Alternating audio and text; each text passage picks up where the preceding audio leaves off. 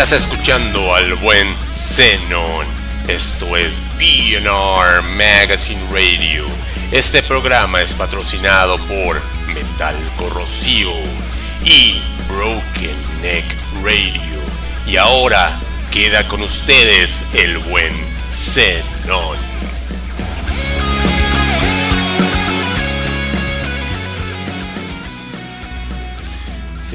Señoras y señores, pues nos encontramos otra vez con todos ustedes, otra vez en BNR Magazine Radio, donde tenemos dos orejas, dos orejas de programón para escuchar los clásicos, los clásicos o los grupos independientes de todas partes del mundo que merecen ser clásicos.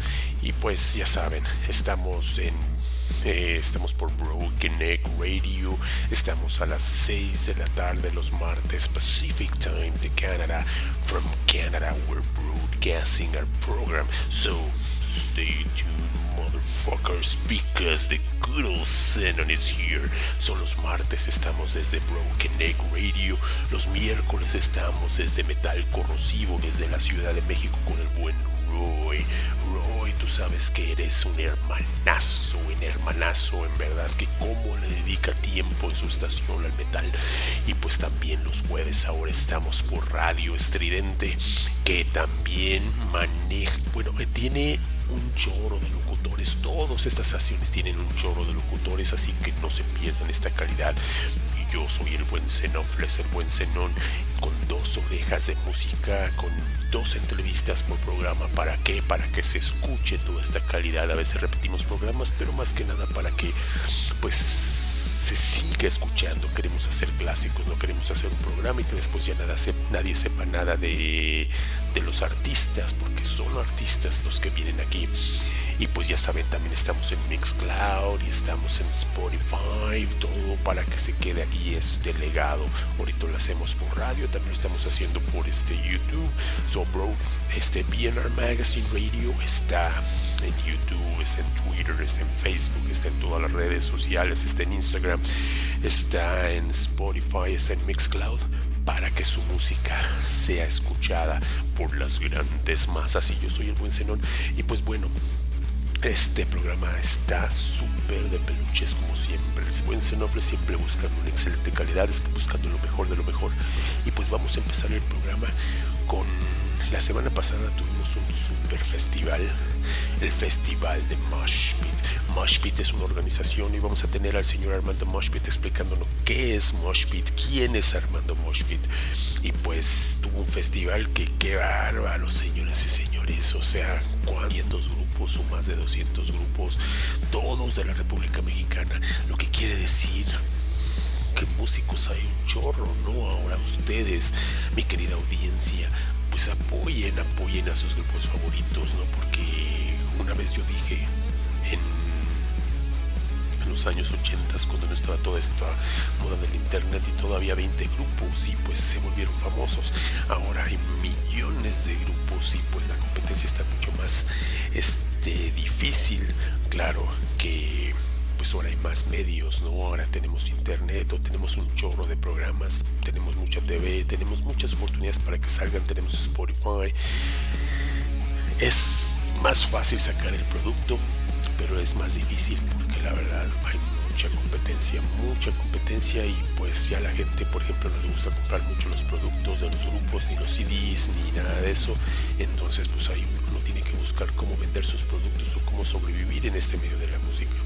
Entonces, vamos con este programón y vamos, empezamos con un grupazo. Empezamos con el grupazo Dead Legacy. Dead Legacy, que es un programa trash metal que más bien es un grupo de trash metal que qué calidad tienen estos señores. Entonces vamos con Dead Legacy y esto es su más, su más reciente sencillo que se llama Wrath Within.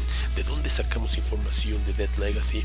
Pues bueno, yo acabo de leer la revista Ira Rocks, que ya van en el tercer numeraco. Entonces, si ustedes tienen la oportunidad, apoyen esta revista digital, que es uno de los nuevos medios que está, está promoviendo toda esta calidad. Entonces, empezamos con Dead Legacy, Wrath Within, y no se olviden de leer la revista Ira Rocks. Que está gratuita para todos, es una revista digital y está ya disponible con su tercer número. Entonces esto es Death Legacy y esto es Wrath with Dead. Yo soy Buen Xenofles y estás aquí en BNR Magazine Radio, donde queremos hacer clásicos.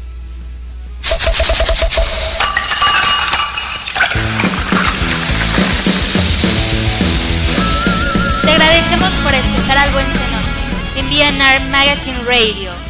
De tantas estaciones, podcasts, etc., dijiste, vamos a escuchar al buen Zenón. Muchas gracias.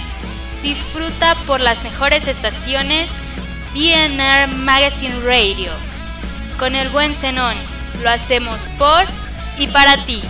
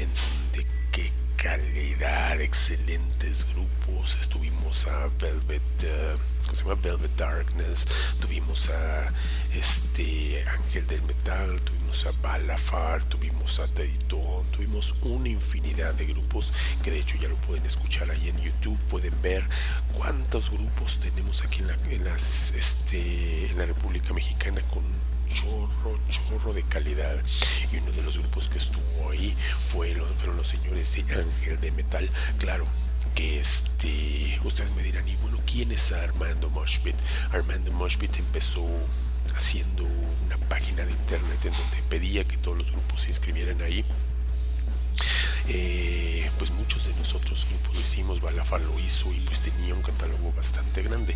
Desgraciadamente pues creo que no, pues tú sabes que ustedes, uno tiene que pagar dominio, uno tiene que pagar, pagar hosting y pues por alguna, alguna razón ya no se pudo continuar con la página. Eh, el señor pues no ha cobrado nada a los grupos para que se, se promuevan y eso es una cosa que nosotros los grupos debemos agradecer. ¿Por qué? Porque pues es un medio que nada más está apoyando sin pedir nada de remuneración a cambio. Desgraciadamente como medio, o sea, pues uno dedica su tiempo, dedica su dinero, dedica muchas cosas, o sea, a este pues a esta escena y a veces no es remunerada o a veces no es apoyada ni siquiera por los mismos grupos entonces pues nosotros como grupos tratemos de apoyar todo este movimiento todos estos este, medios que están apoyándolas ustedes sin cobrar nada a cambio sin pedir nada a cambio como Moshpit como BNR Magazine como Radio Estridente como Metal Corrosivo como Iron Rocks y como miles, eh, miles y miles de o cientos de medios que lo siguen apoyando. Entonces, felicidades a Moshpit que siga su proyecto, que siga por muchos años, porque es un gran apoyo para todos nosotros, las bandas que estamos tratando de mostrar algo al mundo.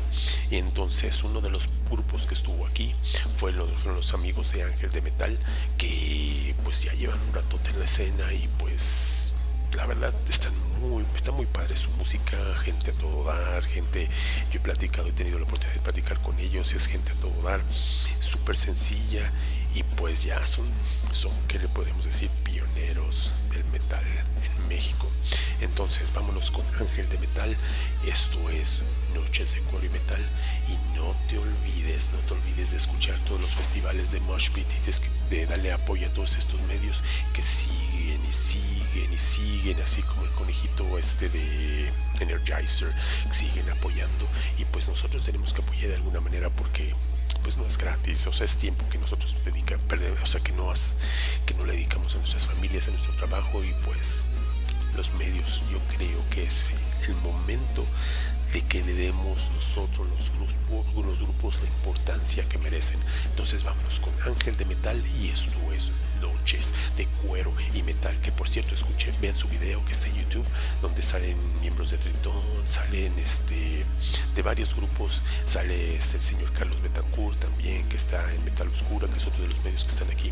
Entonces esto es Ángel de Metal y vamos con Noches de Cuero y Metal y después la entrevista con el señor Armando Moshpit, el creador de este gran medio, que yo soy el buen Zenón, y estás aquí en BNR Magazine Radio, donde queremos hacer clásicos.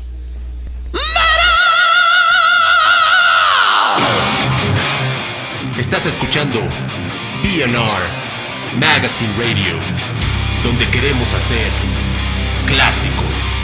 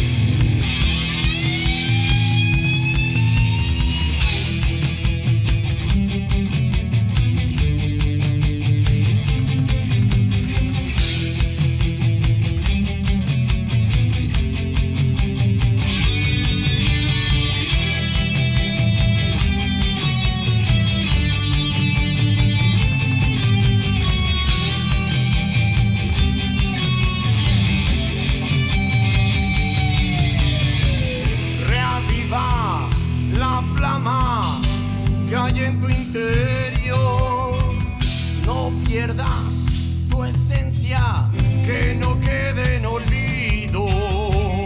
El día de mañana, él te dio abrumador. No podrá engancharte, no podrá contigo. Noche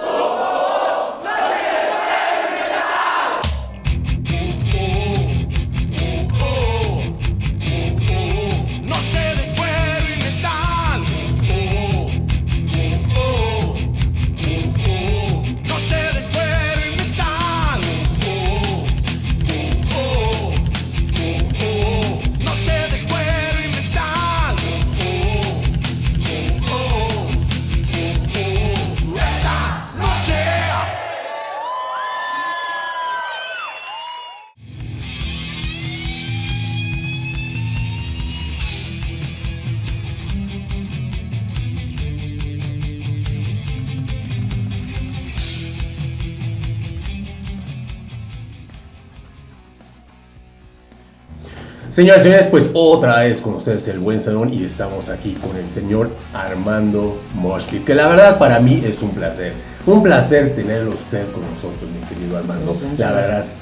Pero a lo mejor la gente dice, bueno, bueno, bueno, pero qué, ¿quién es Armando Moshpit? O sea, a ver Armando, ¿quién eres? O sea, en primero. Bueno, pues primero agradecer la invitación, muchas gracias a BR y obviamente a, a ti por estar aquí este, para poder platicar un poquito de lo que es Moshpit. Y bueno, pues primero yo quién soy, pues soy alguien que este, empezó tocando hace ya casi 25 años, ¿no? Este, tuve un par de bandas, estuve en Unusual Sickness, estuve, tuve Orco, y ya después de mucho rato, pues ya la vida corporativa me atrapó y pues este, estuve de esclavo corporativo muchos años. Oye, eso está muy interesante que hayas tocado. A ver, a ver, dime, pero ¿dónde llegaste a tocar? ¿Algún evento que tú recuerdes? O sea, estamos hablando de 25 años. Sí, pues, o sea, en su momento tocamos en todos lados, en el Hard Rock Live, en Rocotitlán, una noche presentamos en Rocotitlán, en el Rockstock, en La Diabla, en el Zócalo, en, el- en la López Mateos, ¿no? Tocamos en el primer Devastation Fest que se hizo ahí, con Animal, Transmetal, Discord, Xenotaph, etcétera, ¿no? Ahí estábamos en, ese tipo de carteles, ¿no? Este, llegamos a ir a tocar a Aguascalientes, a Hidalgo, a Portoluca, muchas cosas, ¿no? Digo, ahorita ya ves cómo son las cosas y ahorita es mucho más fácil, ¿no? En aquel entonces si querías que te conocieran en Tampico, tenías que mandar tu caseto CD por correo a Tampico y a ver si les llegaba y luego si te contestaban. Ahorita las redes sociales ya te hacen mucho más fácil el salir, es más hasta el reservar hotel o lo que quieras, ¿no? Este, ya es mucho más sencillo hoy en día para las bandas y a veces yo creo que eso no lo, no lo valoran, ¿no? Ya lo dan por sentado y en aquel entonces a finales de los 90 pues era un todo un reto salir a tocar y que te invitaran a tocar a provincia, ¿no? Es- tenías que empezar a darte a conocer poco a poco y venían y salimos ahí, ¿no? En La Mosca, en Nuestro Rock, en Heavy Metal Subterráneo, y así es como te empezabas a dar a, a conocer, ¿no? Con demos, luego ya con el disco, que fuimos, yo creo que la primera banda independiente en sacar un CD, este, porque en aquel entonces inclusive Denver y Toag y todos, Denver fuera de Transmetal y así sus, sus como bandas más importantes, el resto de sus lanzamientos eran en cassette todavía. ¿No? Toag era todo en cassette todavía. Este, pues la mayoría de las disqueras todavía eran en cassette, ¿no? Eran muy pocos los CDs que se hacían y nosotros dijimos, no, pues nosotros tenemos que ir ya a CD, ¿no? Y con ese CD estuvimos nominados a los premios Nuestro Rock y pues es chistoso porque había categorías de punk, de metal, de todo, ¿no? En total yo creo que 150 nominados en diferentes categorías y los únicos que no tenían disquera éramos nosotros, en todas las categorías. Hasta los punks tenían disquera nosotros, ¿no? Este, Oye, oye, qué interesante. Oye, pero ¿cómo era el movimiento? A ver, cuéntanos, porque estamos hablando de la Diabla, del Rockstock. O sea, te, te costaba trabajo porque creo que la gente Claro, llegaba no, sola, ¿no? De hecho, la, la, la mayoría de los shows eran lo que hoy se le llamaría autogestionados, ¿no? O sea, Ajá. yo organicé muchos shows y nos invitaron a muchos shows que eran en garage, en- hicimos unos... Tres veces tocamos en un lugar que eran unos hornos de una panadería, ¿no? Este, y pues eran así en terrenos baldíos y tú, tú llevas todo el equipo, entre todas las bandas nos armamos y tú llevas el ampli, tú la batería, tú las bocinas para las voces y así lo armábamos, ¿no? Y aún así pues teníamos pues gente, ¿no? 100, 150 gente, este, todo y ya empezaba la gente a seguir, te decía pues, flyers, ¿no? Pues era de cada semana ir al Chopo a dejar los flyers para los shows y pues era mu- mucha chamba, ¿no? Que ahorita ya es, ¿no? le das a un clic y ¡pum! ya le llegó a todos el... Oye, eso, está, ¿no? eso está muy interesante, la verdad, porque digo, hablando de la mosca de Heavy Metal Subterráneo, que eran los medios que en ese entonces había. Exacto. Este, ¿qué pasó, mi querido Armando? ¿Qué pasó? ¿Qué pasó? ¿Por qué? ¿Por qué pasó con esa banda? ¿Qué pasó con Ah, esa- bueno, pues pasó que le- no- nos alcanzó, bueno, pues, al que era el guitarrista lo alcanzó ya la, la etapa de tener que trabajar, ya se metió a trabajar y nosotros éramos una banda que nos entregamos al 100%, o sea, llegamos a estar ensayando cinco veces a la semana, ¿no? Ajá. Para dar un, un buen show, ¿no? Estar bien amarradito eso. Entonces de ahí pues, fue, mor- este, fue una metamorfosis de la banda, fuimos metiendo integrantes y se fueron saliendo otros hasta que acabó en Orco, que era yo con tres cuates que habían tocado en Rotten Minds. Pero lo chistoso es que no fue que yo me uniera con ellos, sino los, fui los había ido metiendo de uno en uno a la y de repente eran tres de ellos y yo, ¿no?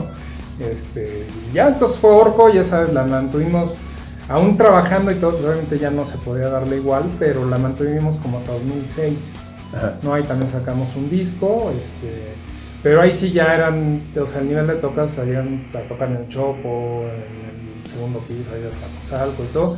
Pero por ejemplo, ya para esa época pues ya no estaba Rocotitlán, ya no estaba el Rockstop, ya no estaba la Diabla, ya había cambiado todo, toda la escena y, pues ya nosotros no estábamos, no teníamos el tiempo para estar metidos, ¿no? Y luego, pues ya después llegó la vida laboral ya más seria, ¿no? Por ejemplo, yo ya llegué llegué a estar fuera del país por viajes de trabajo tres meses, ¿no? O sea, que de repente eran tres semanas aquí, cuatro semanas. Entonces eso te hace, y no es que fueran con mucha planeación de repente los viajes, ¿no? De repente es, oye, salió esto, te lanzas el mañana a China, ¿no? Este, entonces, con ese tipo de cosas no puedes tener una banda porque no puedes comprometerte a una tocada porque no sabes si vas a estar. ¿no? O sea, tres de los de la banda viajábamos mucho, entonces es complicadísimo con- juntar agendas, todo. Y lo que hacemos y hemos hecho los últimos seis años es nos juntamos con amigos de otras bandas, una vez al año hacemos una fiesta para nosotros, tocamos rolas de nuestras bandas, covers y ya es una fiesta una vez al año nada más para no que no muera, ¿no? Ajá. Oye, perfecto, mi querido Armando. ¿Y qué instrumento tocabas? ¿O tocas? En Unusual toqué bajo y gritaba, y ya en Orco guitarra y. Oye, perfecto, está súper interesante, gritaba, la verdad. mira. gritaba, pero ya era un poquito más cantadito. Ok, algo, algo que recuerdes de esa época, algo que digas, yo me acuerdo, porque digo, hay mucha gente que por ejemplo estuvo tocando en Rocoditlán, que tocó en La Diabla, que tocó en todos esos lugares rock, que dice, ay, yo quiero recordar que estos eran otros tiempos. ¿Tú crees que eran otros tiempos? O sea, Pero- ¿qué era lo diferente de ahora? Pues bueno, yo creo que una es los lugares sí tenían hasta cierto punto su público.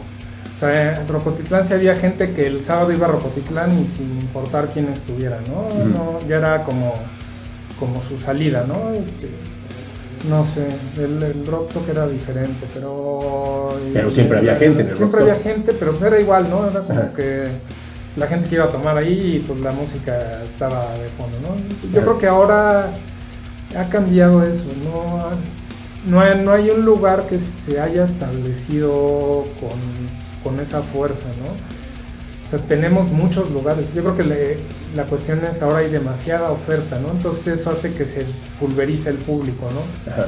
Aparte de que la cuestión de la seguridad, ahorita ya es otro, otro Sí. tema, en- no solo en la ciudad, ¿no? En provincia también yo creo que les ha afectado. Por ahí he visto varios posts muy similares a lo que pasa aquí, de que de promotores que dicen, no, ya perdí mucha lana haciendo el, el show, con muy, muy buenos carteles, buen backline, buen todo, y con 20 gentes, 30 Ajá. personas, y pues no sale, ¿no? Sobre todo si tienes que llevar una banda de fuera, pues no cubres ni los gastos de la banda, ¿no? De transporte, viáticos y de, de todo eso, ¿no? Que es lo que hace mucha po- muy poca gente eh, aprecia lo que hacen sus promotores en provincia para llevarles a las bandas o lo que hacen los promotores de aquí para traer a todas las bandas de, de provincia, ¿no? No, no- Como que no saben los gastos que involucra el que digas, ah, bueno, pues quiero traer a la banda que me digas, ¿no? Este, sobre todo si son muchos, y si son de lejos, bueno, o sea, peor, ¿no? ¿Quieres traer una banda de Tijuana? Bueno, pues buen- buena suerte, puros viáticos ya no sales, ¿no? Ya perdiste lana nada más en los viáticos. Exactamente. Oye, y bueno, este. Ah, chins, se me fue. Esta era una buena pregunta, pero se me acaba de ir. bueno, oye, eso, es, eso la verdad está muy interesante, la verdad, todo eso, eso que estás diciendo. Ah, ¿a qué te dedicas? O sea, porque es que viajabas mucho, ¿no? Bueno, no, en, aqu- en etapa de corporativa, pues, lo último que estuve fue este, director de marcas propias de Electra, entonces me la pasaba principalmente en Oriente haciendo el sourcing en las fábricas para traer los productos de las marcas propias de Electra. Eh, ya ahora lo que tengo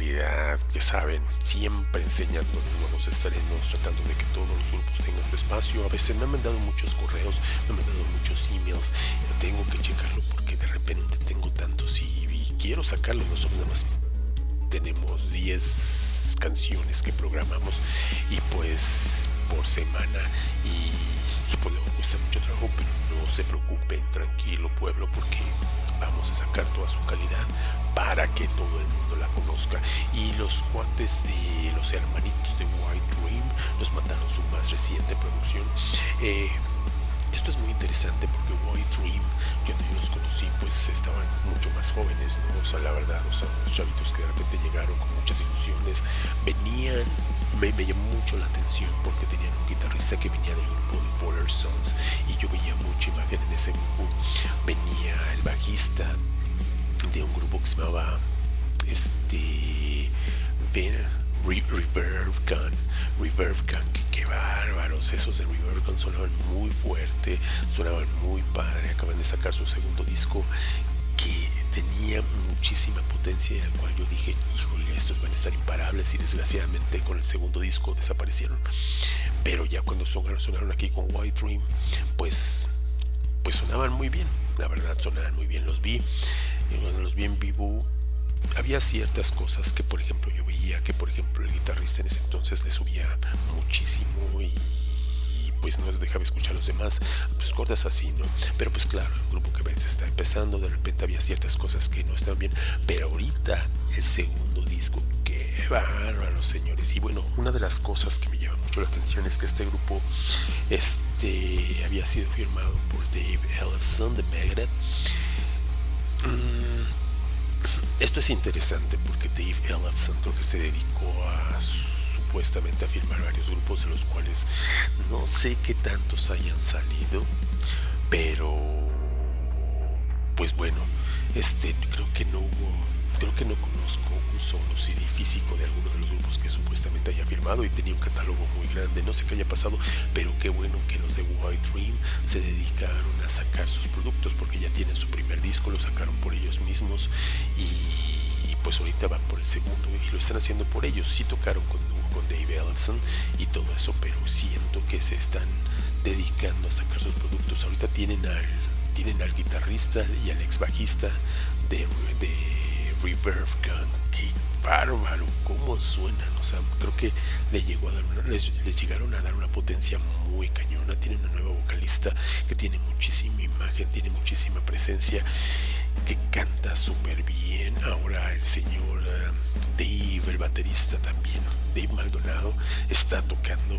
Qué bárbaro, soy un doble bombo muy clarito, muy bien tocado. Entonces este segundo disco suena muy bien. Bueno, es la primera canción de su primer, de su segundo disco y suena muy bien. Es, yo siento que el segundo disco va a sonar muy bien y sigan unidos muchachos porque van por muy buen camino. Entonces vamos a escuchar su más reciente producción, que es su nuevo sencillo. Esto es White Dream y la canción se llama Edge of Surrender. ¿Con donde Con el buen Zenón aquí en PNR Magazine Radio, donde queremos hacer clásicos. Ver más allá de los Ya se encuentra el nuevo CD de Balafon, Amanecer, que incluye los singles Bailique, Ecos, Amanecer. Balafon se encuentra en Spotify, YouTube, iTunes y todas las redes sociales. También encuentra CD Atrapada, que incluye los singles Desafío y Atrapada. Adquiere el nuevo CD de Balafaz, Amanecer.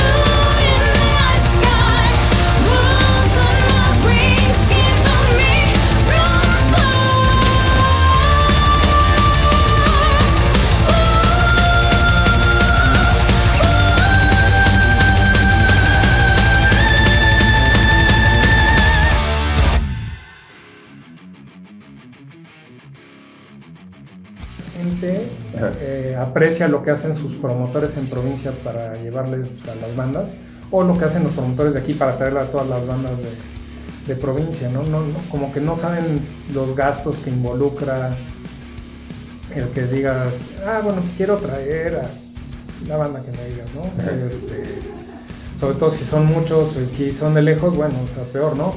¿Quieres traer una banda de Tijuana? Bueno, pues buen- buena suerte, puros viáticos ya no sales, ¿no? Ya perdiste lana nada más en los viáticos.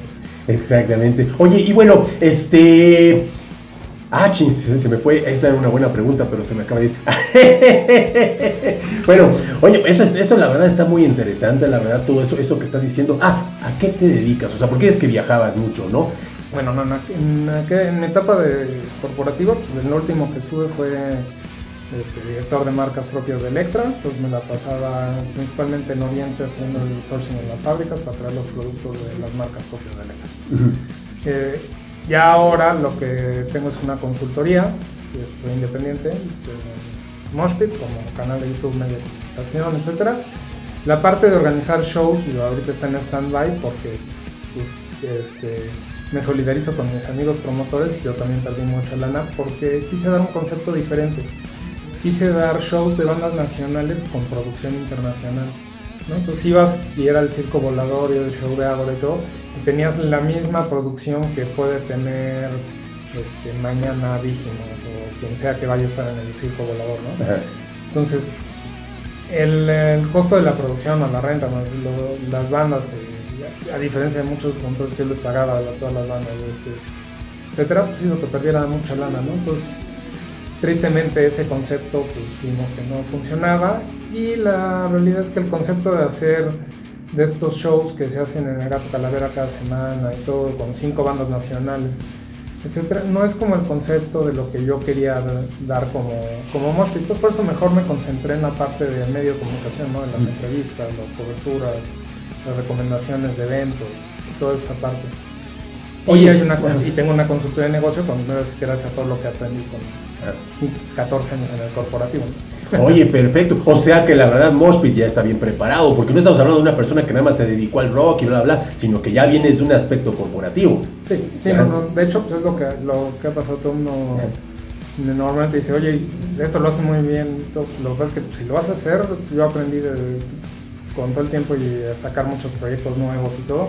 Si lo ibas a hacer, lo tienes que hacer bien, ¿no? O sea, tienes que tener algo que te diferencie, etcétera, ¿no? Por eso mis entrevistas de Conocen más a tus músicos son diferentes a las entrevistas que les hacen en todos lados. Porque cada quien, y yo siento que eso es lo que cada quien tiene que hacer para diferenciarse, ¿no? ¿Por qué van a ver mi entrevista y no van a ver otra? Ah, pues porque les garantizo que ahí va a salir algo que no han dicho en ningún otro lado. Porque Oye. no se los han preguntado. Exactamente. Oye, y bueno, ¿cómo nace el concepto de Moshpit? Ah, bueno, lo que pasa es que yo al principio dije, ah, ok, pues ya acabé en dije, me voy a dar unos tres meses sabáticos, ¿no? Ajá. Para, para estar con mi familia.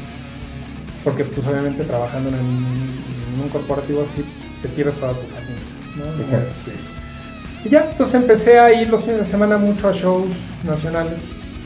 Y dije, oye, pues, ahorita hay muy buenas bandas, ¿no? Porque estaba medio desconectado, ¿no? No- no- con lo de los viajes, todo, no podías estar aquí muchos shows. ¿De qué año estamos hablando, más o menos? De 2017.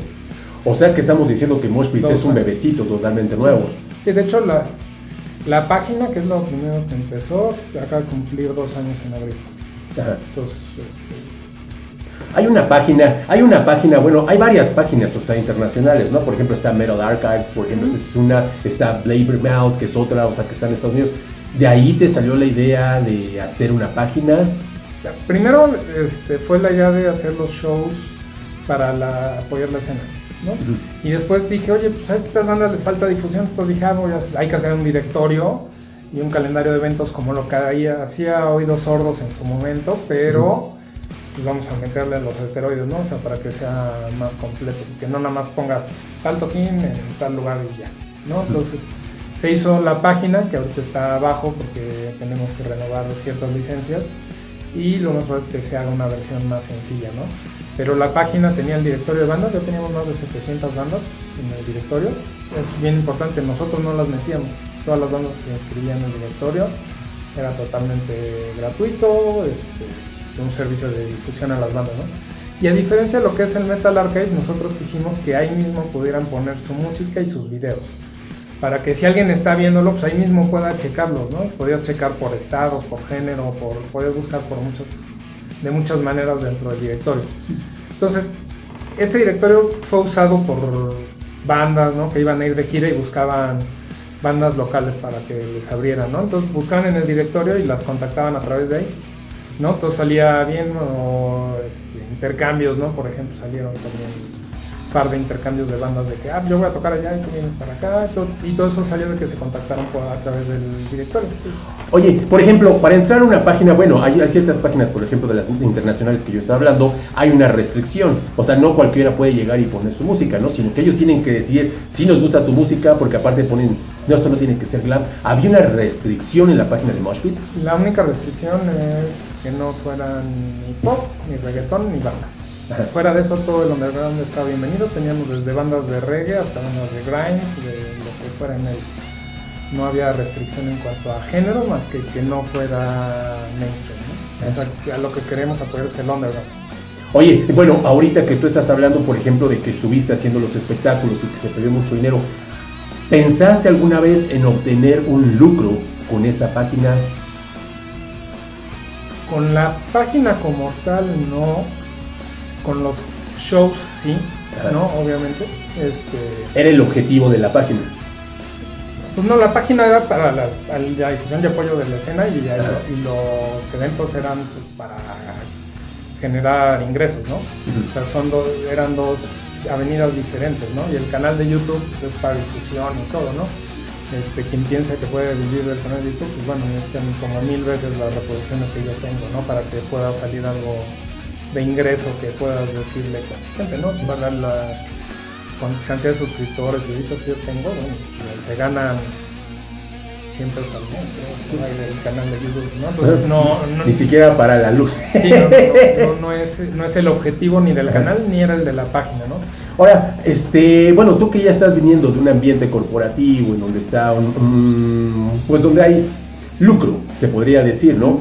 ¿Cuál es el, el objetivo? En, o sea, no, porque digo, supongo tienes una familia, tienes algo que mantener, tienes gastos, la página genera gastos, o sea, diseños, no sé, todo lo que se lleva, todo lo que conlleva, ¿no?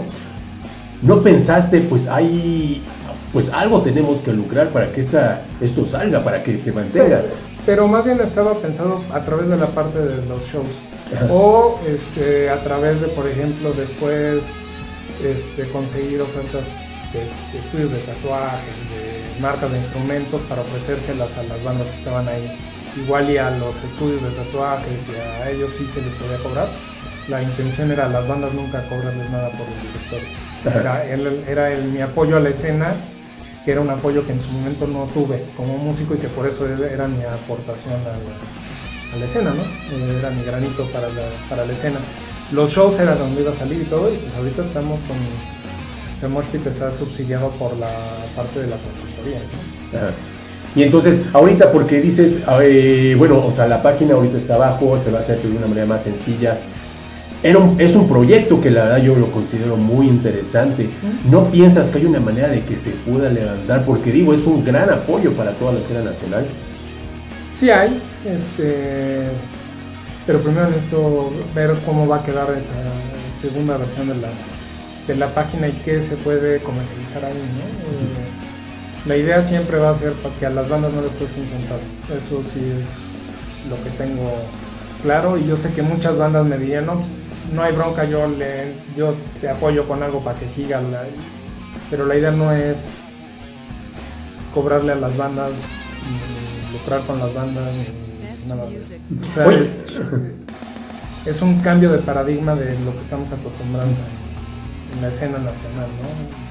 Oye, este, bueno, Armand, yo, yo siento que, por ejemplo, cada banda, o sea, bueno, el objetivo de tu banda, pues nada más hay, pues hay como tres objetivos, ¿no? O tienes muchas chavas cuando estás chavo, cuando ya tienes, cuando ya no estás tan chavo, ya tienes una familia, pues es lucrar un poquito y todo eso. ¿No crees que a lo mejor, yo sé que es muy, este, es muy bueno el que no le cobres a las bandas y todo eso, pero digo, también, o sea, tú tienes que mantener tu página, tú tienes que mantener tu nombre, tú tienes que mantener todo eso. Porque a veces es triste hacer tus, hacer tus planes y pues a lo mejor Lo que que luego las bandas hay- ya no hay- existen. Lo que pasa es que tienes que, y es algo que aprendí, tienes que ponerte en el lugar del más pequeño. O sea, seguramente 400 de las bandas que estaban en mi directorio te vivían sin bronca. No hay, no hay problema. Pero había 300 bandas que estaban apenas empezando.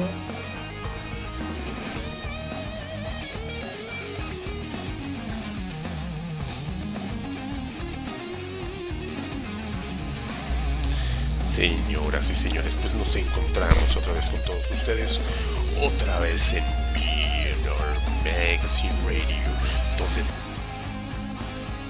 tenemos dos orejas, dos orejas de programón para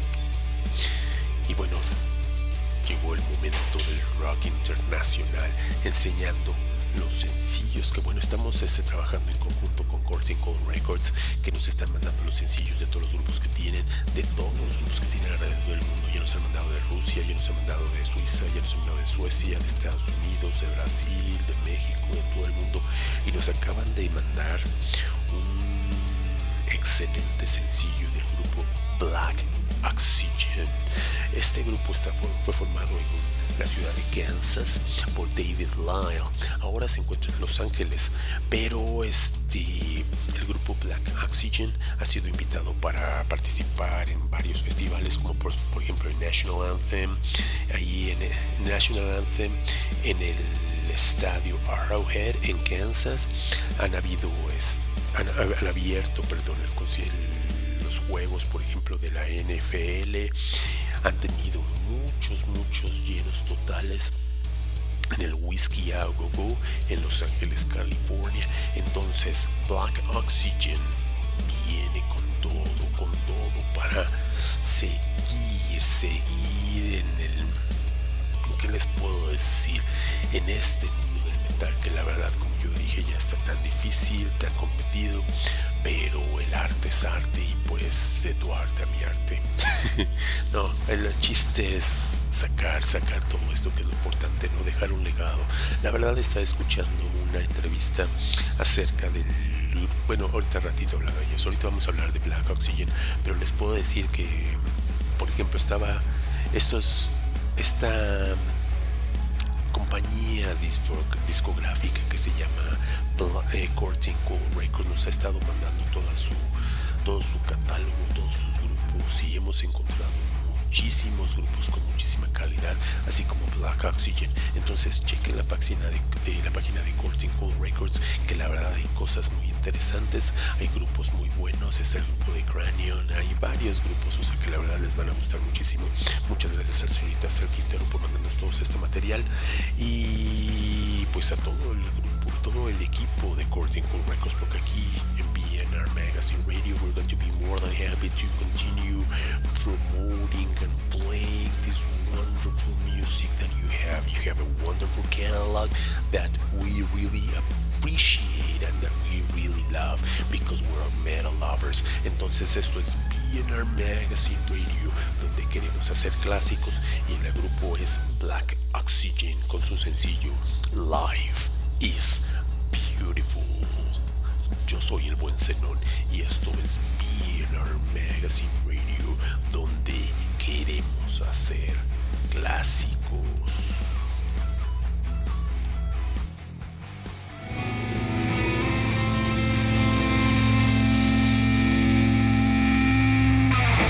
Hola, ¿qué tal? ¿Buscas imprimir tu logo o imagen de tu grupo musical? Nosotros podemos apoyarte en técnicas como serigrafía, trance, sublimación, vinil, bordado y demás. Manejamos playeras, sudaderas, gorras, parches, espalderas, pines, fotobotones, eh, todo lo que tú requieras para tu grupo musical. Recuerda, somos la comunidad Indumbuitros. Búscanos en las redes sociales. Además, damos publicidad gratuita a nivel nacional de tus eventos. Recuérdanos, somos Indumbuitros.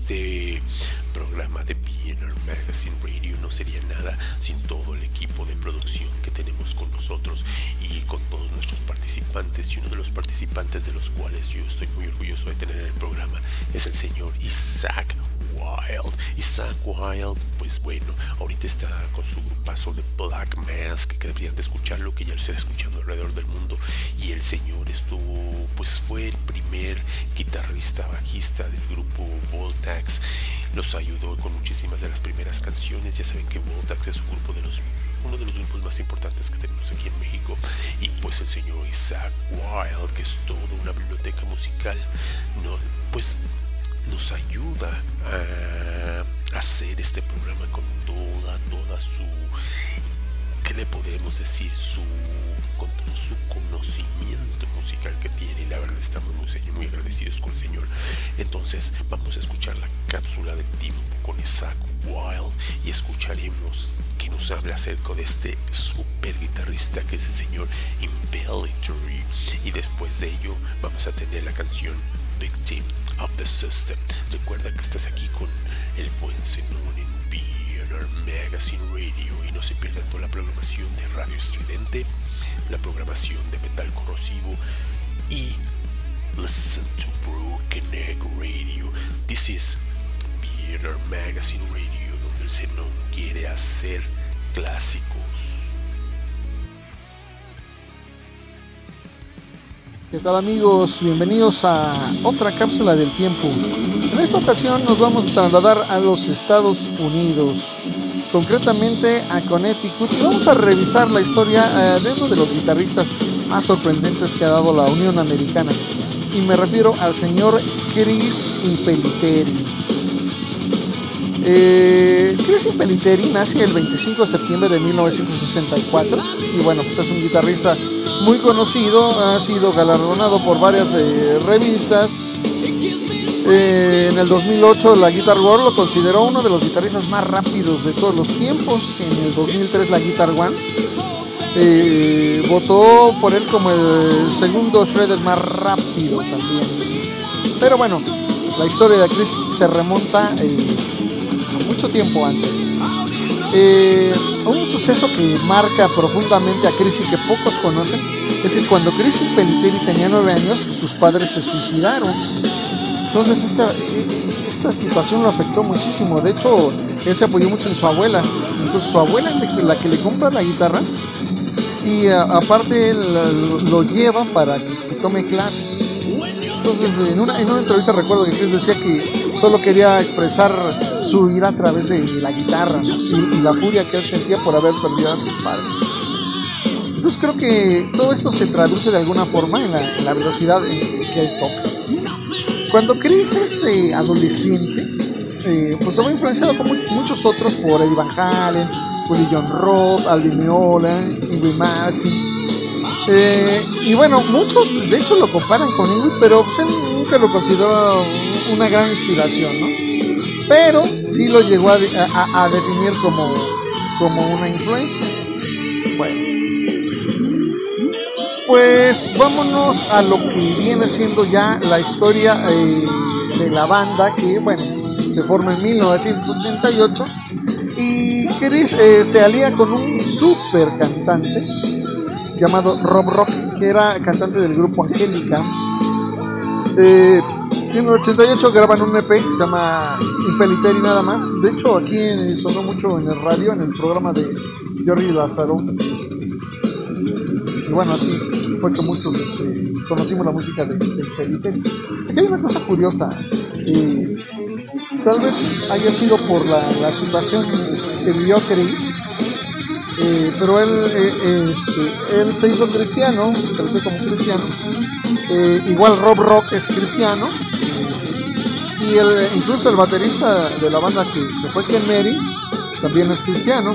Aunque ellos no se consideran una, una banda cristiana porque los otros miembros no, no eran cristianos. Bueno, pues después de, grabar el EP y recibir elogios de varias revistas, eh, Rob ya tenía varios compromisos con otros proyectos. Entonces, a la hora de lanzar el primer LP de la banda, pues no pueden contar con Rob, pero cuentan nada más ni nada más que con el señor Graham Bonnet, había terminado ya este, su aventura con Alcatraz y bueno, lanzan el LP Stand in Line 1988, escaso.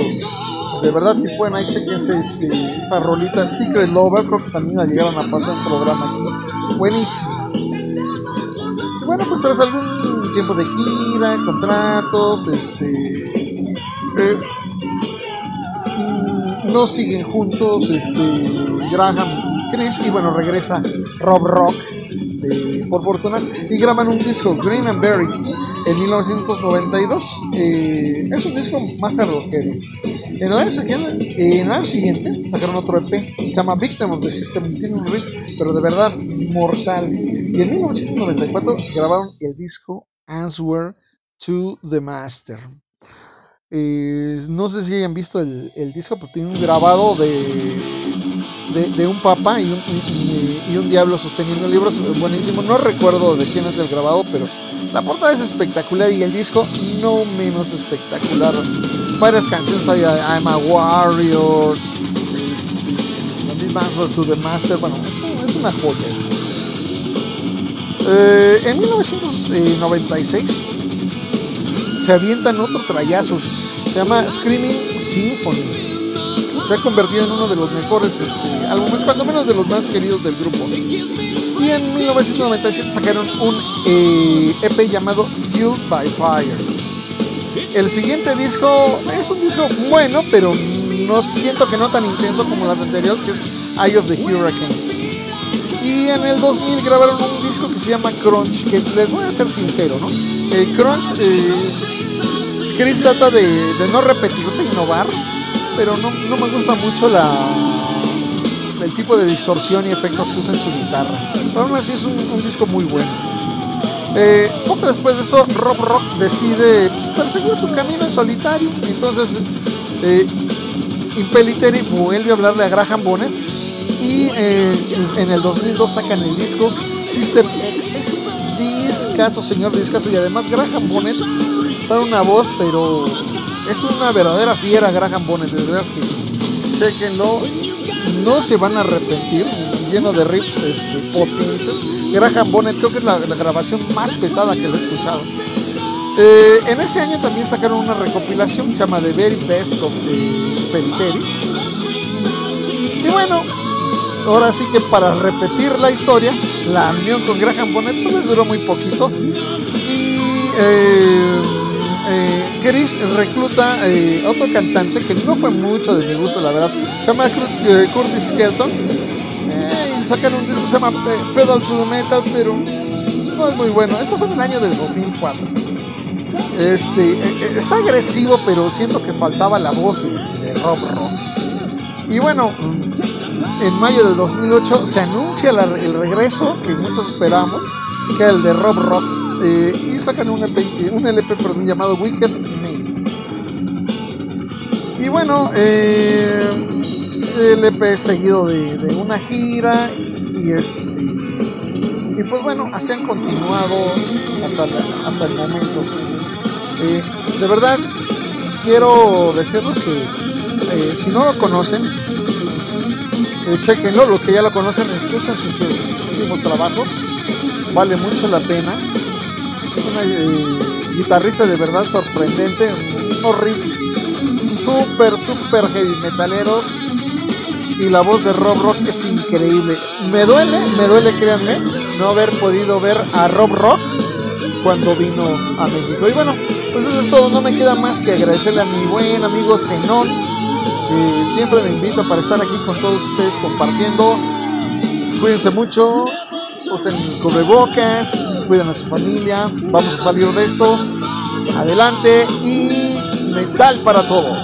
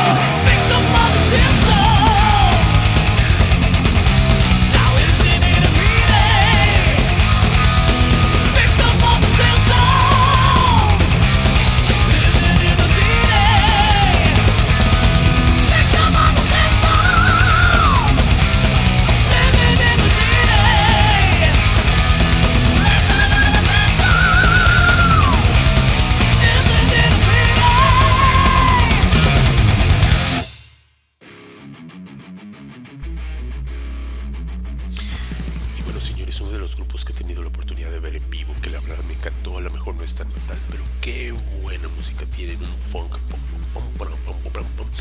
Me encanta esta música.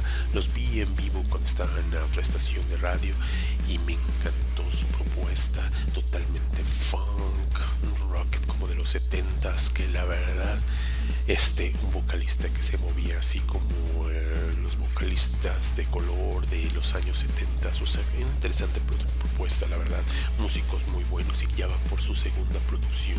Los tenemos, vamos a repetir también una de las entrevistas que tuvimos con ellos porque merecen, merece- merecen ser escuchados y han estado promoviendo su más reciente sencillo.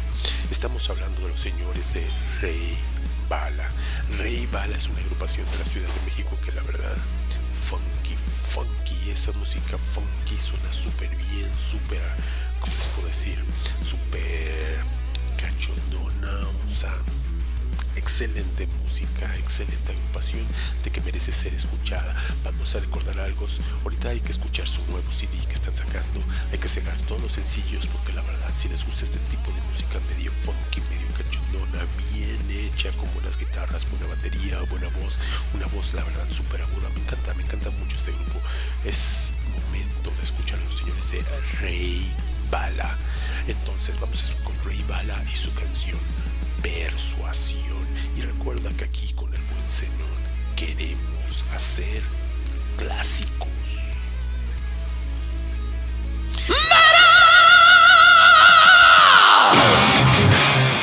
Estás escuchando BNR Magazine Radio, donde queremos hacer clásicos.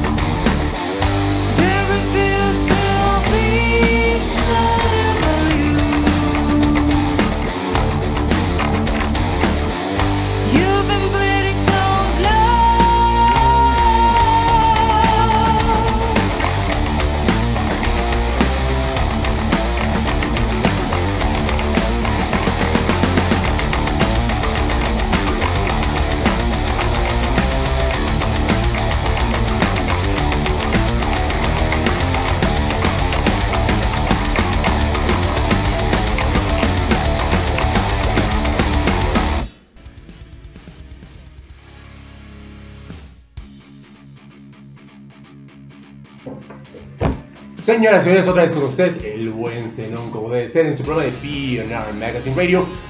Y como siempre, tenemos estrellas. Tenemos estrellas como debe de ser, pura calidad, señoras y señores. Y tenemos a la señorita Alex, bajista de Helix. Alex, bajista de Hellish. Es un, Hellish es un grupo que es conformado por puras mujeres, ¿verdad? Sí, somos eh, Erti vocalista, Cinja y Chris en guitarras, eh, Dani baterista y yo. Perfecto. Oye, eh, en este momento, bueno, ya no ha sido tan difícil. Es una agrupación de puras mujeres, ¿verdad? ¿Les ha costado trabajo? ¿Ha sido difícil? Pues lo que más nos, co- nos costó trabajo en realidad fue encontrar integrantes para la banda, pero ya una vez conformadas, en realidad pues nos cuesta como el mismo trabajo que a la mayoría de las bandas independientes. Ajá. Oye, ¿y por qué decidieron hacerlo de puras mujeres? ¿O no?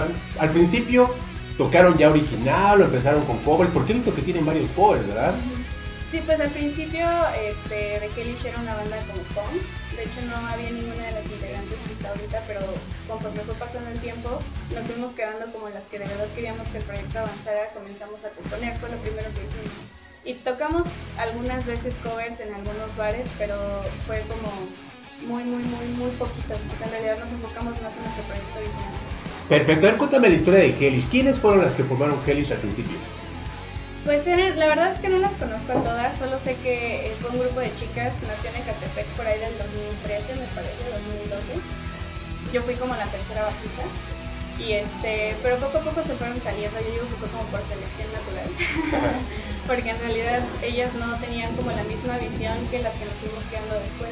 Entonces, a partir de la llegada de Etsy en 2015 fue cuando The Hellish comenzó a formarse como, como lo conocemos ahora y hasta que Dani entró el año pasado, en enero del año pasado, ya fue cuando The Hellish eh, se conformó como, como tal, como un proyecto al que sí le veíamos un futuro.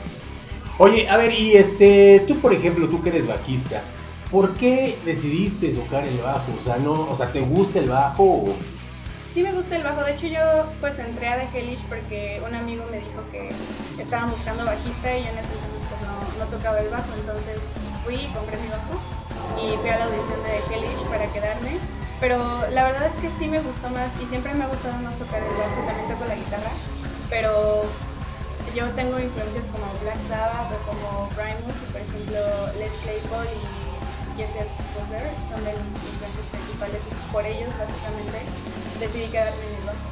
Oye, por ejemplo, una, este, una mujer bajista que te haya inspirado.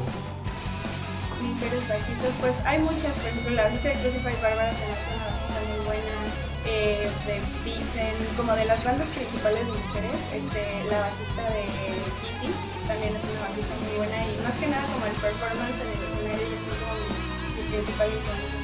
Oye, por ejemplo, hablando de Vixen, este, Hellish, por ejemplo, tomó la idea de Vixen para hacer formadas, han tomado ciertas cosas. Pues no es que plagiemos nosotros, pero en realidad, eh, por ejemplo, yo no soy tan fan, digamos, como de Vixen, porque no soy tan como de la música, como de los clásicos de la música, pero por ejemplo, Cintia, la guitarrista, ella sí le gusta muchísimo Vixen. Más que nada, yo creo que nuestra inspiración como band girl fue, este, pues no sé, entre Crucified Barbara, entre The Runaway, eh, son nuestras principales. Y nunca pensaron, o sea, desde el principio ser, tener un, integrante hombre, ni dijeron, no, sabes que tiene que ser mujeres y nada más de mujeres. Sí, de hecho, siempre quisimos que fuera de mujeres. Ahí hubo la opción donde no encontrábamos baterista de que nos integrara un baterista hombre, pero la verdad es que nunca nos convencimos de la idea. O sea, siempre quisimos hacer una banda de mujeres. ¿Por qué? ¿Cuál es la causa? Pues porque en realidad, en primer lugar, no hay muchas bandas de mujeres. En segundo lugar, no es la misma convivencia con mujeres que con hombres, porque todas habíamos sido partes de proyectos con hombres y en realidad no es como que nos sintiéramos llenas con esto. En realidad sí queríamos formar un proyecto de mujeres simplemente como por el género, por la ideología y porque nosotros queríamos demostrar que las mujeres podemos igual. Ajá. Oye, ¿y les ha costado trabajo? Digo, por ejemplo, ahorita en este... Bueno, siento que en México el ambiente del metal es como que muy masculino de repente, ¿no? ¿A ustedes les ha costado entrar en este mundo? Pues al principio un poco, porque siempre existe como la desconfianza de que no hay como tantos antecedentes de bandas de mujeres en México y en general de bandas independientes en México no, no hay como mucha fe, digamos, que al principio sí nos costó un poquito como empezar a ver para dónde movernos y para dónde irnos, pero en realidad el apoyo con bandas de hombres ha sido muy bueno, hecho tenemos muy buenos amigos y todos nuestros amigos son de integrantes de de hombres, entonces en realidad solo fue como al principio un poco, pero conforme hemos ido avanzando en la escena, eh, nos hemos encontrado con muy buenos amigos. Y por ejemplo, el público, ¿qué nos puedes decir del público masculino? Como la ve? Bueno, yo supongo que también ya ahorita se está incrementando el público femenino, ¿no? Sí, de hecho, pues ha sido, obviamente desde el principio hemos tenido seguidores hombres por el, así por este, el simple hecho de ser mujeres, eh, pero en realidad han sido muy respetuosos, de vez en cuando sí recibimos un comentario o mensajito como, pues típico, ¿no? De, de los hombres, pero eso no es solamente como porque somos una banda de mujeres, sino porque es la naturaleza del hombre, ¿no? Pero, o sea, en realidad el público es muy diverso, hay, han ido hasta niños a, pedirnos fotos, o niñas chiquitas, ¿no? Yo recuerdo que una vez tocamos en Ecatepec, en la feria ahí en la explanada 3030, y terminando...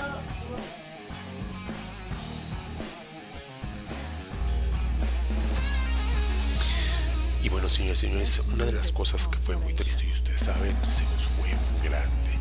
Bueno, se nos han estado yendo varios, ya se nos fue, se nos fue uno, el señor de Uriah Heep, se nos fue el señor Eddie Van Halen, que pues fue como que la mayor, una de las mayores influencias en los años 80 para todos los guitarristas, ya que su estilo de tocar, su tapping, o sea, ¿quién no escuchaba y quién ha escuchado cualquier canción de Van Halen? Personalmente a mí me gusta más la agrupación que tuvieron con Sammy Hager, pero me gustó mucho lo que hicieron con el señor de, de Gary Sharon de Extreme.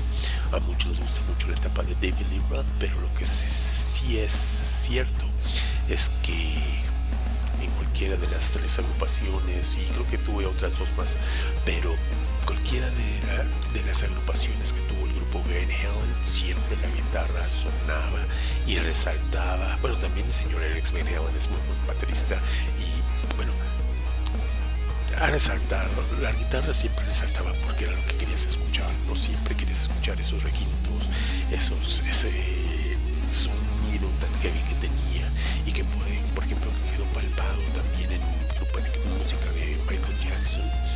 El señor Eddie Van Halen, pues, era un grande, ¿no? Y desgraciadamente se nos fue como toda la gente, como muchas de las grandes estrellas se nos han ido y como pues todos alguna vez nos tendremos que ir, ¿no? Entonces es mejor dejar nuestro producto para que la gente nos vea, nos recuerda. Es muy importante tocar, yo estoy totalmente de acuerdo, pero pues dejar un legado, ¿no? Porque pues, la gente luego olvida muy rápido y pues tenemos ahí de Van Halen, tenemos un legado grandioso de música con David Roth, con Sammy Hagar y con Gary Sharon que debemos escuchar y que debemos tener en nuestra colección obligatoriamente.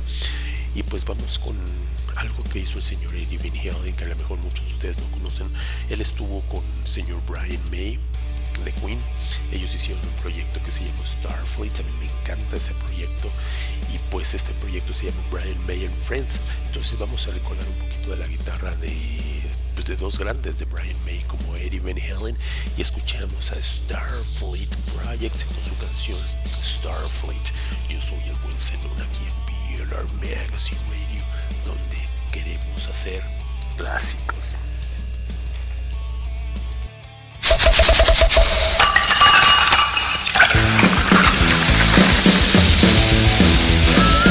Te agradecemos por escuchar al buen Zenón en BNR Magazine Radio.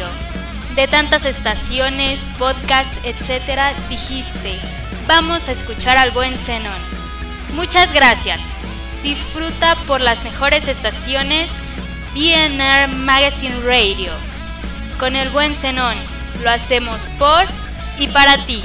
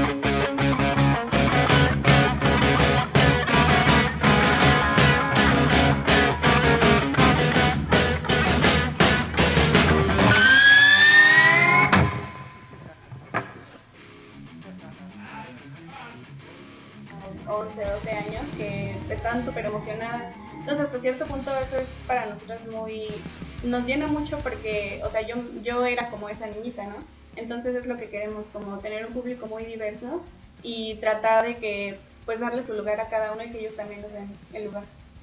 Oye, y por ejemplo, este, no sé, tus papás de repente no dicen, ay, oye, ¿qué pasó? ¿Cómo que te vas a ir a la tocada? ¿Cómo que te vas a ir al concierto? ¿Cómo que te vas a ir de viaje? ¿No, teni- no has tenido ese problema? Pues al principio sí, o sea, específicamente yo, como mi familia no es mucho de, de música y así, entonces pues sí fue un poco difícil y más por la situación que se vive en México con las mujeres, ¿no? Es como un poco preocupante como, ay, ¿cómo te vas a regresar? ¿A qué hora te vas a ir? ¿Te vas a llevar tu vaso y vas a llevar esto? Al principio sí, pero yo creo que pues también pasa con todo tipo de personas y es cuestión de que tú pues hagas las cosas bien, que siempre tengas cuidado y que pues hables bien con, con tu familia y les digas que esto es lo que tú quieres hacer y es tu sueño y lo sigas. Oye, ¿y este, la música es todo lo que haces o tienes alguna otra actividad? Pues estudio, estoy estudiando en la universidad ahorita este, y pues estoy con The Hellish y la verdad es que eso consume mi tiempo al 100% y yo la verdad me proyecto más a futuro con The Hellish y pues en avanzar como músico, como compositora, como todo, avanzar en el proyecto, yo creo que es, es mi meta. ¿Has tenido ganas, por ejemplo, de tener otro proyecto aparte de Hellish? Sí, de hecho he tenido varios, he tenido algunas este, como bandas indies, así como de otros géneros, pero como el hecho de tener una sola banda y de querer tanto que esa banda salga adelante te consume. Entonces, la verdad es que no he tenido tiempo para tener algún otro proyecto. Yo pues tengo mi, mi proyecto personal, este, como ahí en mi casita que me grabo, pero en realidad pues todo es con The Hellish y pues trato de darle todo lo que puedo al proyecto. Oye, perfecto. Bueno, vamos a hablar de Hellish. A ver, este, dices que Hellish viene de Catepec. Sí. Exactamente.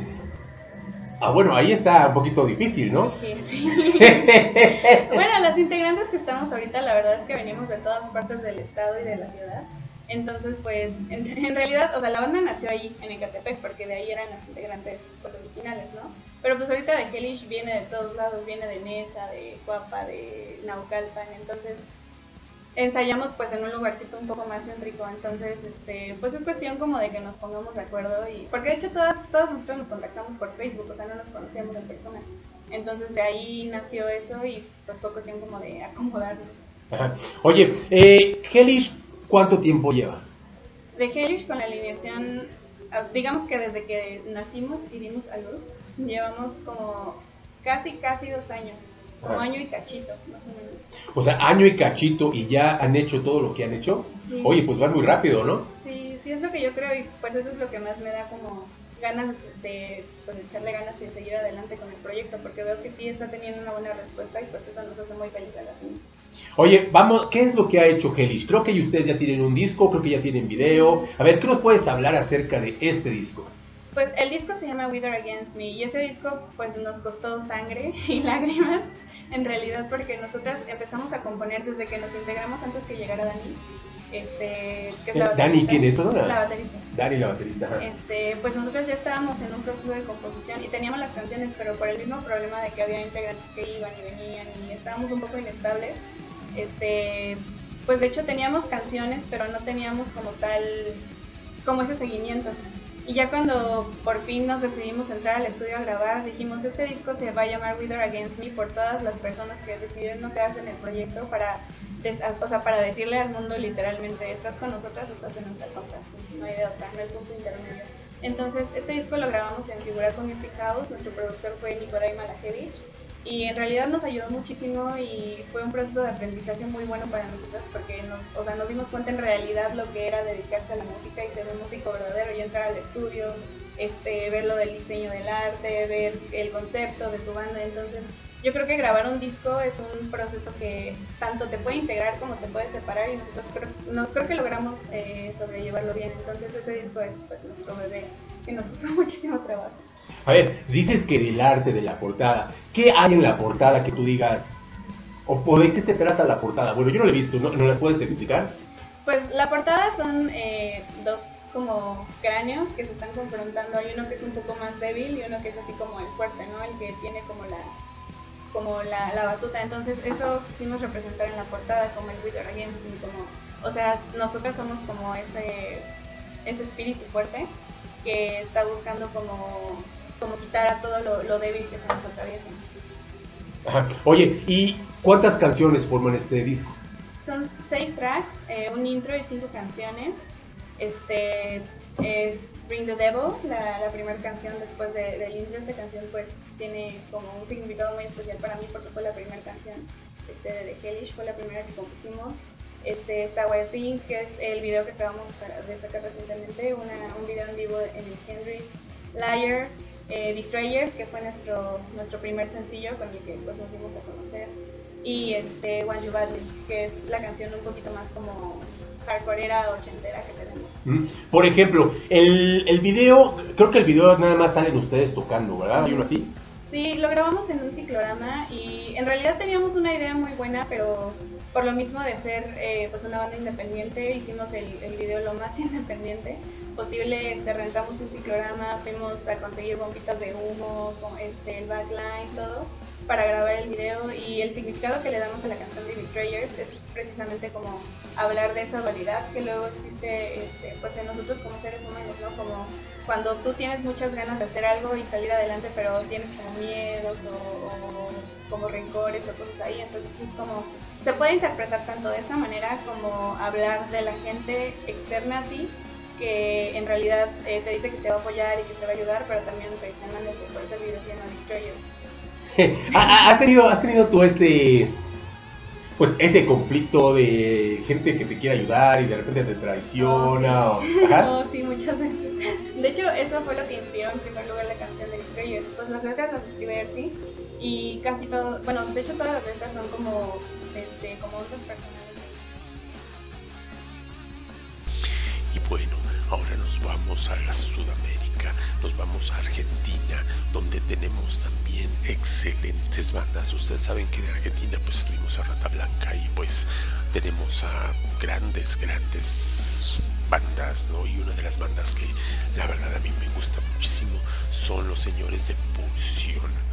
Es una banda argentina que qué bárbaro han estado saque y saque canciones, saque y saque entrevistas y los señores se mueven, o sea, que qué bárbaro, o sea, yo los escuché en un festivalito que tuvieron por ahí, ahí en Argentina qué bien tocan los señores. A mí me encanta cómo tocan, o sea, los instrumentos. Es pesado, es, tienen un doble bombo que suena súper bien y también le siguen echando galleta para sacar mejores y mejores producciones. Yo les dije, señores de Pulsión, ustedes tienen que venir aquí a México para que aquí los escuchemos, para que aquí los veamos en vivo. Yo sé que a veces es difícil y sobre todo ahorita en época de pandemia, pero algún día los tendremos aquí y pues Billionaire Magazine Radio estará promoviendo sus festivales aquí en México. Entonces, este, vamos a escuchar a Pulsión y escuchemos su canción Ataraxia. ¿En dónde? Aquí en Billionaire Magazine Radio, donde el señor Zenón quiere hacer clásicos.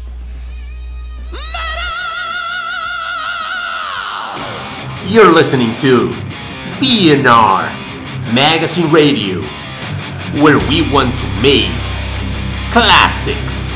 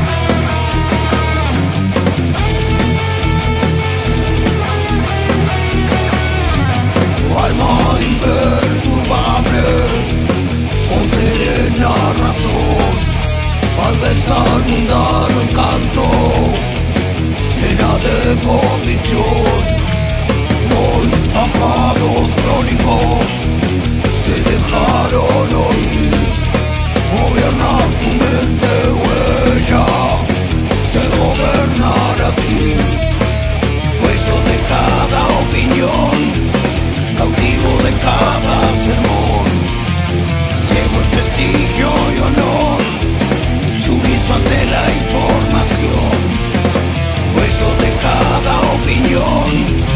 cautivo de cada sermón, ciego en prestigio y honor, sumiso ante la información.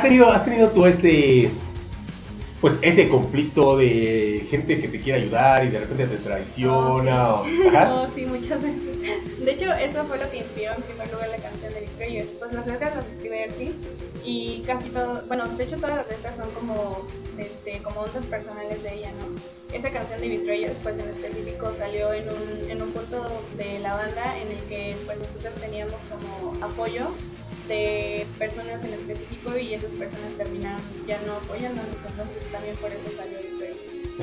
Este, las, na- bueno, ¿las dejaron de apoyar en qué manera? ¿Económicamente o...? No, de hecho, pues económicamente nosotros siempre, sea, siempre ha dependido de nosotros. Más bien fue como, este, como la persona de hermano. no, o sea, fue como amigos que estuvieron en algún punto y de repente desaparecieron, se desentendieron, etcétera.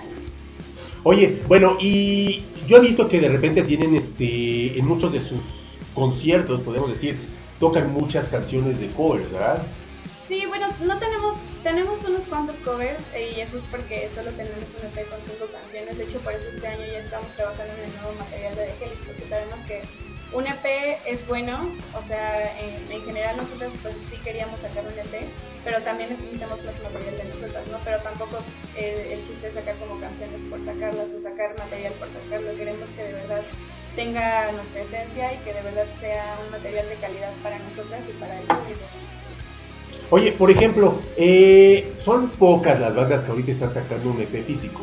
Ajá. ¿Por qué se decidieron ustedes a sacar este EP físico y no dejarlo nada más en las plataformas?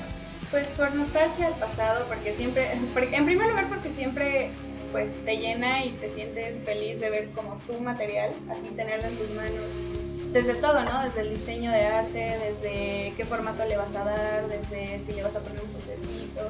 Y lo pensamos para nosotros, pero también para pues para las personas que nos quieren escuchar y que a lo mejor y no tienen Spotify o prefieren escuchar un disco en el coche y todo eso. Y pues aparte, pues, por la de niña, ¿no? Porque la de ella también es muy. ¿Hay, hay material, este, hay marketing también de Hellish o...? Sí, de hecho, este, bueno, en general nosotros siempre trabajamos en nuestra imagen, trabajamos en la imagen de la banda, tenemos gorras de Hellish, eh, próximamente ya van a salir las playeras, tenemos los discos y tenemos ahí todo, todo este, un concepto y una idea que queremos lanzar porque también pues tenemos que generar, ¿no? Tanto es como una inversión este, al principio en la música como en, en la merch que también pues, nos gustaría este, pues lanzar como nuestra personalidad y nuestro concepto en eso y que la gente lo tenga en su casa. Por ejemplo, en este momento en donde dicen que la música, como ya toda se está consumiendo por redes o se está consumiendo ahí, este, ¿cuáles son los planes de Hellish? O sea, ¿por qué decidir entrar a un medio tan difícil como es la música? Pues no es como tanto que hayamos decidido entrar a la, a la escena del metal, de hecho pues nuestra música no es tan pesada como varias bandas de metal que hay ahora. Este, nosotros en realidad eh, con base en nuestras influencias decidimos empezar a componer y de hecho cuando salió el disco varias personas nos han dicho que suena a distintas cosas. Eh, cuando tocamos en los Osmium el año pasado, ahí en el Circo Volador, alguien nos dijo que tocábamos excelente. Entonces, pues en realidad no es que hayamos decidido entrar específicamente al medio en el que estamos o a la escena en la que estamos, pero en realidad hemos recibido mucho apoyo y muchas cosas buenas de pues, esta escena y nosotras no queremos como solo quedarnos ahí, o sea, queremos tocar eh, con varios géneros, queremos ser una banda un poco más, este, más versátil, pero sin perder nuestra personalidad y nuestra identidad como banda, que yo creo que la estamos formando y en algún punto va a cambiar, pero en este momento decidimos quedarnos quedarnos con este, con este estilo un poquito rockero, tenemos un poco de blues y de country, entonces pues para nosotros ahorita está, está perfecto. Perfecto. Oye, eh, ¿por qué las canciones en inglés? Pues sí muchas personas nos han comentado como, ay, ¿por qué si son una mexicana cantan en inglés? no?" Pero en realidad no es, tampoco es algo que decidiéramos. En primer lugar, no es como que seamos muy fans de como del el, este, decidir encasillarnos en, una sola cosa, pero en realidad las letras salieron así, o sea, como te digo, Archie las compuso y salieron, así le nacieron escribirlas y pues así las lanzamos. En inglés no es como que seamos malichistas ni nada, supongo que en algún punto de nuestras vidas pues esa idea puede o no cambiar, pero pues yo creo que conforme nos nació hacer las cosas fue como, salieron. Oye, y, y no están pensando, bueno, nos, nos has dicho que ya quieren cambiar eso, ¿no? A lo mejor sacar canción en español. ¿No hay en una canción, por ejemplo, para el siguiente disco que vaya a ser en español? Pues por el momento no está en planes eh, componer algo en español. Te digo que probablemente cambiemos nuestra, nuestra idea, no lo sé porque siempre todo cambia. Pero por el momento no, no está en nuestros planes sacar algo en español. Ahora, explícanos, por ejemplo, la gente que quiere ir a verlas, o sea, la gente que no las conoce, ¿cómo explicarías tú un concierto de Hellish? Pues nosotros siempre tratamos Y pues bueno, señores y señores, ya saben que nos encontramos en tres estaciones. Estamos en Radio Estridente los jueves, estamos por Metal Corrosivo los miércoles, estamos en Broken Egg Radio los martes, nos encontramos en YouTube, en Twitter, en Facebook, en Instagram, en todas estas redes sociales para que siga sonando toda esta calidad que tenemos. Para mí es un placer pues este promoverla, ¿no? Ahora yo las promuevo, yo hago mi chamba, pues grupos ustedes también hagan la suya, ¿no? Entonces nosotros estamos aquí haciendo el programa, tratando de promoverlos, ustedes por favor promuevan también el programa, promuevan al Buen Zenón, promuevan a BNR Magazine Radio, promuevan a todos estos medios que pues dedican parte de su tiempo eh, a, a, promoverlos a ustedes, a que ustedes traten de sacar un producto y que traten de tener más y más gente. Pues muchas gracias a todas las personas que dedican su tiempo a escucharnos, a vernos, a apoyarnos, a los grupos que por las entrevistas que, que creen en programas como este. Y nos despedimos con The Hellish, excelente entrevista, y con su canción Liar. Y bueno, ya saben, yo soy el buen Zenofles, el buen Zenón, aquí en BNR Magazine Radio, donde queremos hacer clásicos.